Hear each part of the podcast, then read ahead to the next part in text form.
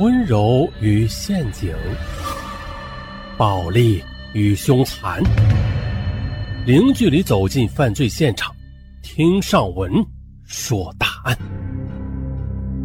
本节目由喜马拉雅独家播出。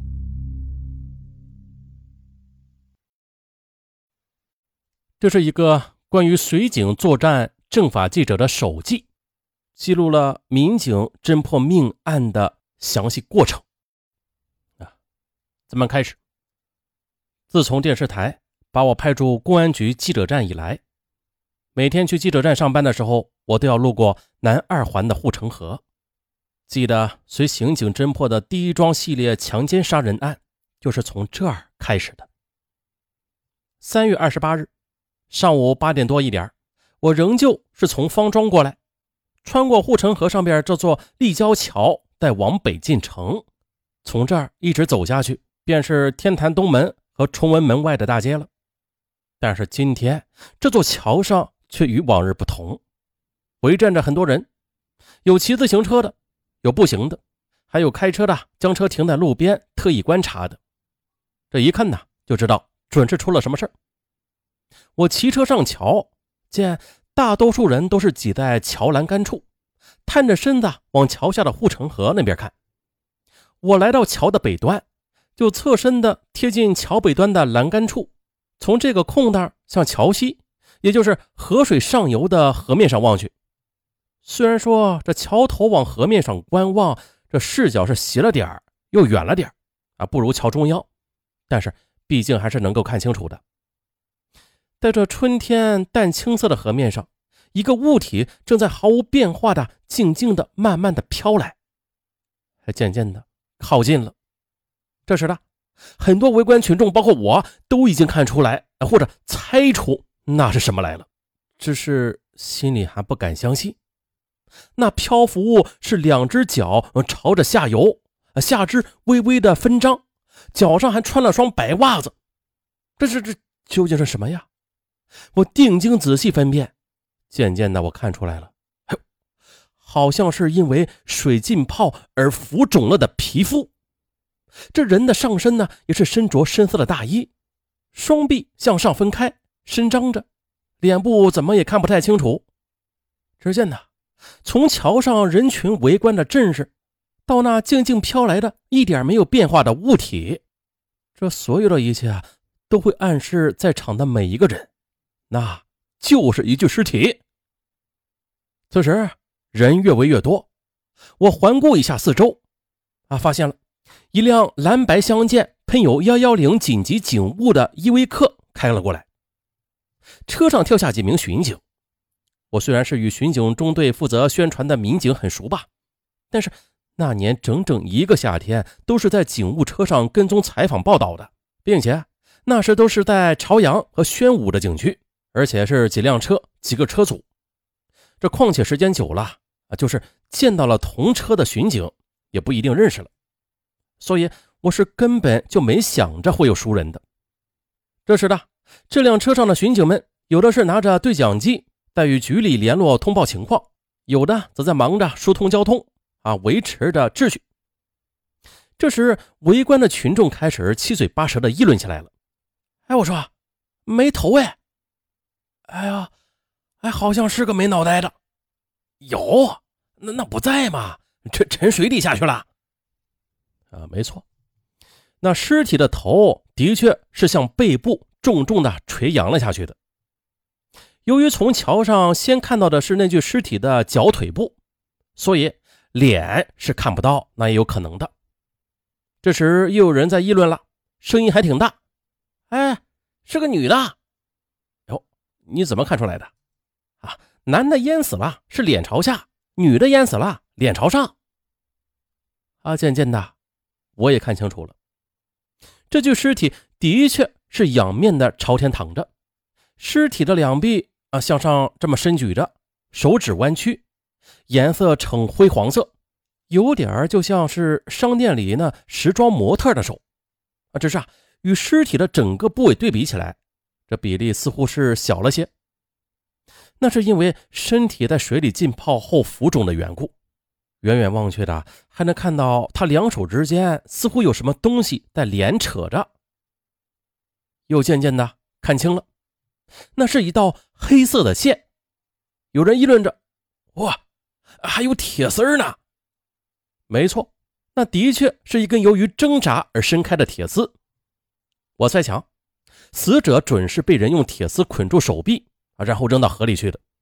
大概是入水之后求生的挣扎，从而使他拼出了最大的力气啊，将两臂向两边挣脱，然后头又紧紧的向后仰着，拼命的去呼吸。啊，这种典型的挣扎的样子，便是死者溺水之后的临死前的最后姿势。哎，看来是被人弄死的。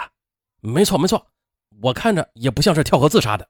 哎呀，太可怜了，也不知道是被什么人给害了。人们仍旧是议论着，惋惜着。是啊，究竟是谁，又是为了什么，用了怎样的残忍手段将他给杀死的呀？我自己心里也是一直在翻腾着这样的问号。女尸的漂浮离桥是越来越近，慢慢的顺流便飘进了桥拱洞里。桥上观看的人们又呼啦一下子跑到了桥对面的栏杆处，等着尸体再飘出来。我也准备过去，可没成想，幺幺零警务车旁拿着对讲机通话的车长，竟是我认识的那位车长。虽然吧，我一时叫不出他的姓名。但是却看着眼熟，他好像也认出了我，冲我愣愣的看着。哎，你是你是那位记者同志吧？他迟疑的发问。哈，对，那年我上过你的车，跟踪采访报道过的。你是小英吧？我们热情的握手。他跟我说呀，他是半年之前调到这个景区来了。我又问小英，这儿发生了什么事儿啊？到底是怎么回事？他道：“哎呀，我现在还不清楚啊。指挥中心通知我吧，说这儿发现了女尸，要我过来看一看。这不已跟局里汇报了。啊，瞧，打捞队的还有法医都来了。”说着，他冲对面一指。我顺着他的指的方向望去，只见一辆刚刚停稳的警车上呼啦啦的下来好几个人，看样子是正准备实施打捞和现场初步勘验。哟，我赶紧呢就过去了。法医。是认识的，姓张。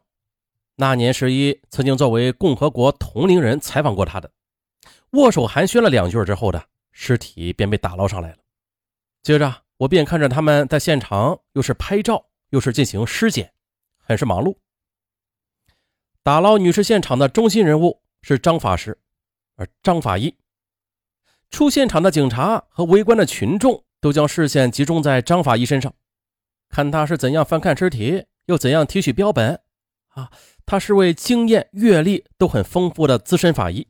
仅就我所知道的，北京市公安局曾向社会宣布告破的那几桩疑难重大特大自杀案、凶杀案、碎尸案等，都与他那丰富的法医学识和严谨缜密的验尸报告有着直接关系。此时看去，尸体已经被水浸泡的时间很长了。张法医非常老练地说：“嗯。”看样子应该有一个月左右了。他又仔细地翻动着这具刚刚被打捞上来的湿漉漉的女尸，啊，仔细地检验着。尽管是围了很多看热闹的人吧，但是丝毫不影响他的注意力。很快啊，他直起身，对打捞队长点点头道：“嗯，是他杀。”他的语气很坚定。然后他又补充道：“先运回鉴定中心，详细的验尸报告啊，很快就会出来的。”张法医，这个案子要交到哪来侦破呀？我问张法医。我知道，幺幺零巡警只是负责紧急事件的处理，凶杀案的侦破啊，他们一般是不接手的。这时的女尸已被搬运上车，准备啊，先运到法医检验中心去检验、冷冻再储存。张法医回答：啊，既然是凶杀案，那自然是要交给刑侦部门来侦破了。当天中午呢。在市局食堂吃午饭的时候，我打听到和尚女尸案的侦破工作，上级已经决定了由方队的刑警队来侦破。吃罢午饭，我便给方队打了个电话，说明我要跟踪采访和尚女尸案的侦破工作。电话里，方队要我快过去，下午要跟他一起去趟法医鉴定中心。北京市法医鉴定中心坐落于北京市清河南镇，占地是三百亩。我已经不是第一次来这儿了。记得半年前我第一次来这儿的时候，一进大门便看到这鲜花台后的那座白色的、上面点缀着小黑点的多层建筑。法医检验机构的法医们曾经跟我说呀：“假如我来这儿正好赶上盛夏，假如又正好的赶上一具高度腐烂的尸体被运过来，那整个院子都会有一股异味的。这院子虽然是被收拾的干干净净吧。”啊，正中央还是专门的设置了一个大花坛，但是不知为什么，当时我总觉得有点瘆得慌，尤其是这座白色的建筑物，在我看来，与之另外一个世界联系起来，这些白底黑点的外表的颜色，当时让我隐隐的察觉出一种异样和不祥来。然而呢，随着我与法医的多次接触，随着我对法医工作的越来越多的了解。特别是当我看到每一桩刑事凶杀案都在法医的协助之下，最终得以迅速告破的时候，渐渐的，我对法医和法医的工作便产生了敬意，对这座白底黑点的建筑物也开始感到熟悉起来，不再有那种异样的感觉了。